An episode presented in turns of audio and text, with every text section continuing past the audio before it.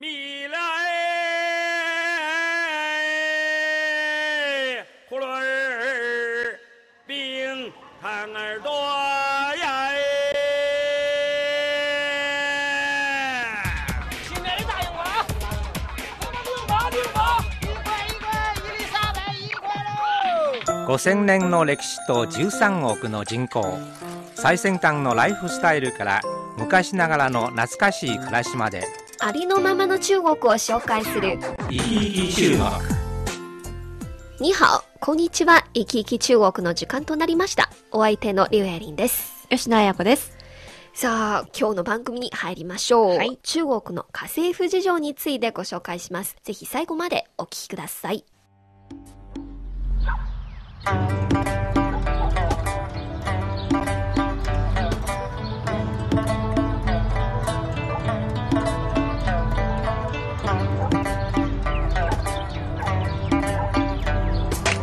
北京暮らし。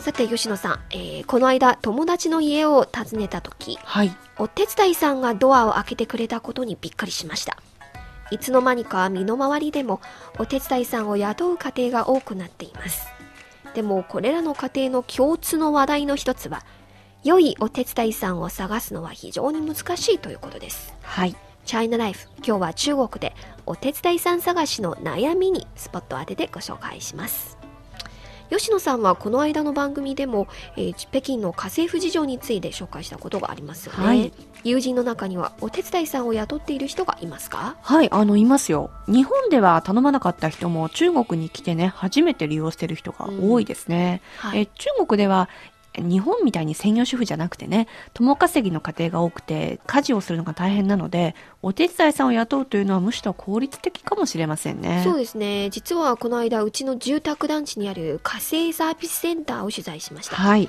調べたところによりますと今ほとんどの家政サービスセンターには3つのランクの家政サービスを提供していますまずはね初級の家政サービスでつまり一般の掃除や洗濯料理などの家事をしてくれる家政婦のことで、うん。月給は1500元から2000元程度です、うんうんうん。まあ、これが私の本当に家政婦サービスのイメージですね。家事をすべてやってくれる。でも、子守が入ってないんですね。はいえーこのような家政婦が家に住み込む必要ないんですから、共稼ぎの若い夫婦だったら気軽に利用できるということですね。はい、まあ、また第2ランクは中級家政婦で、はい。ほとんどは大卒の学歴を持っており、家計の管理や家庭教師、栄養バランスを考えたメニュー作りなどもしてくれるお手伝いさんのことです。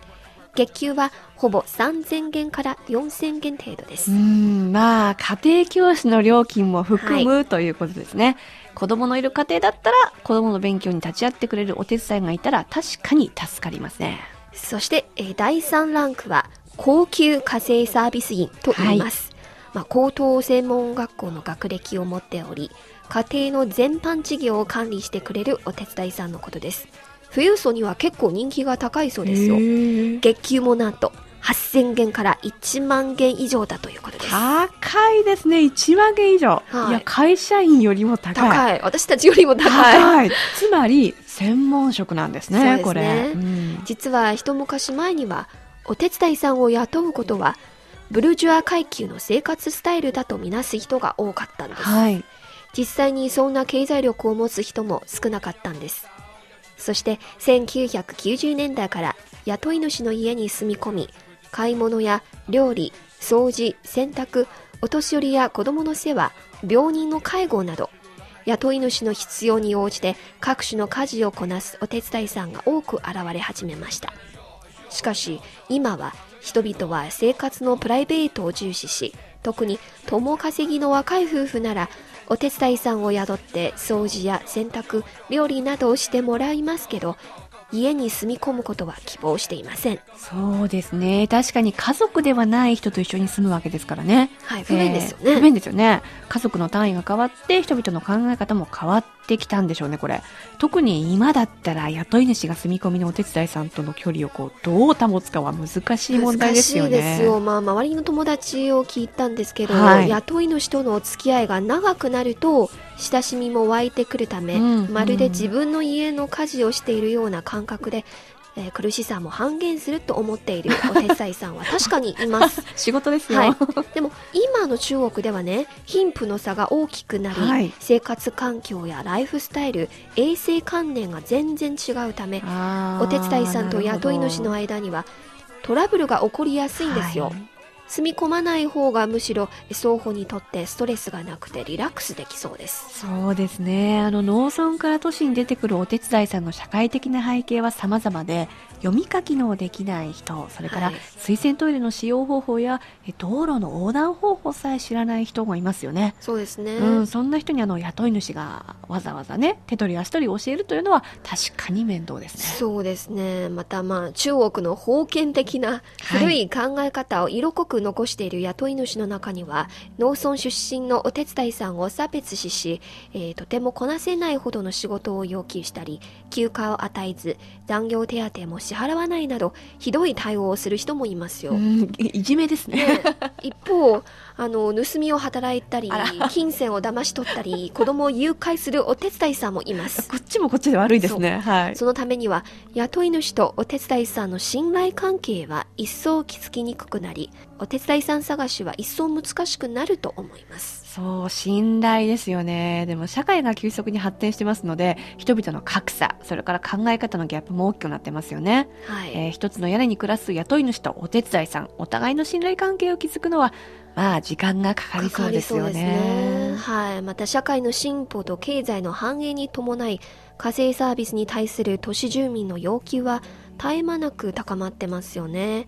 多くの家庭はお手伝いさんに家事だけではなくて子供の登校の送迎やお年寄りの介護など期待するようになってますね。それらの要求に応えるためには、より高い教育レベル、より専門的なトレーニングを受けたお手伝いさんが必要になる一方、お手伝いさん市場の管理も一層強化が望まれますね。はい。そして、人間の信頼関係もあまり金銭に左右されず、できるだけ昔のような素直で純粋な関係になってほしいですね。そうですね。これ本当にね、あの、はいい、ろんな関係においてもそうですよね。ぜひ、こういう関係目指したいですね。なってほしいです。はい。チャイナライフ、今日は中国のお手伝いさん探しの難しさについてご紹介しました。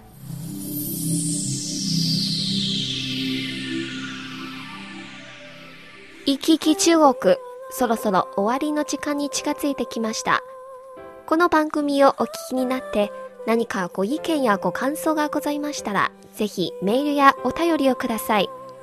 こちらの宛先は、郵便番号10040中国国際放送局日本語部生き生き中国の係まで。そしてメールアドレスはピンの2ハオ nihao2180 アットマーク cri.com.cn です。皆さんからのお便りをお待ちしております。